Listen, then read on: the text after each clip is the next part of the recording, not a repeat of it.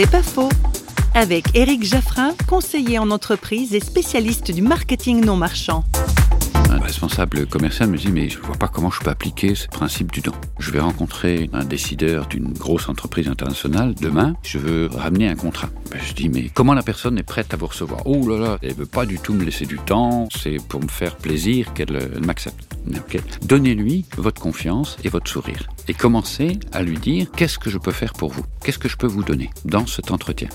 Ok, je veux bien, j'y crois pas, mais je vais le faire. Elle le fait, et puis elle dit, vous savez pas ce qui s'est passé? C'est qu'après une heure d'entretien, je suis sorti avec deux nouveaux contrats, et la personne m'a dit, merci de votre confiance. Ça fait dix ans que je fais ce métier, mais jamais fait ça comme ça. C'est incroyable. Ben, il arrive que tout change dans la mesure où je ne viens pas prendre un contrat, mais je viens donner qui je suis. C'est pas faux, vous a été proposé par Parole.fm.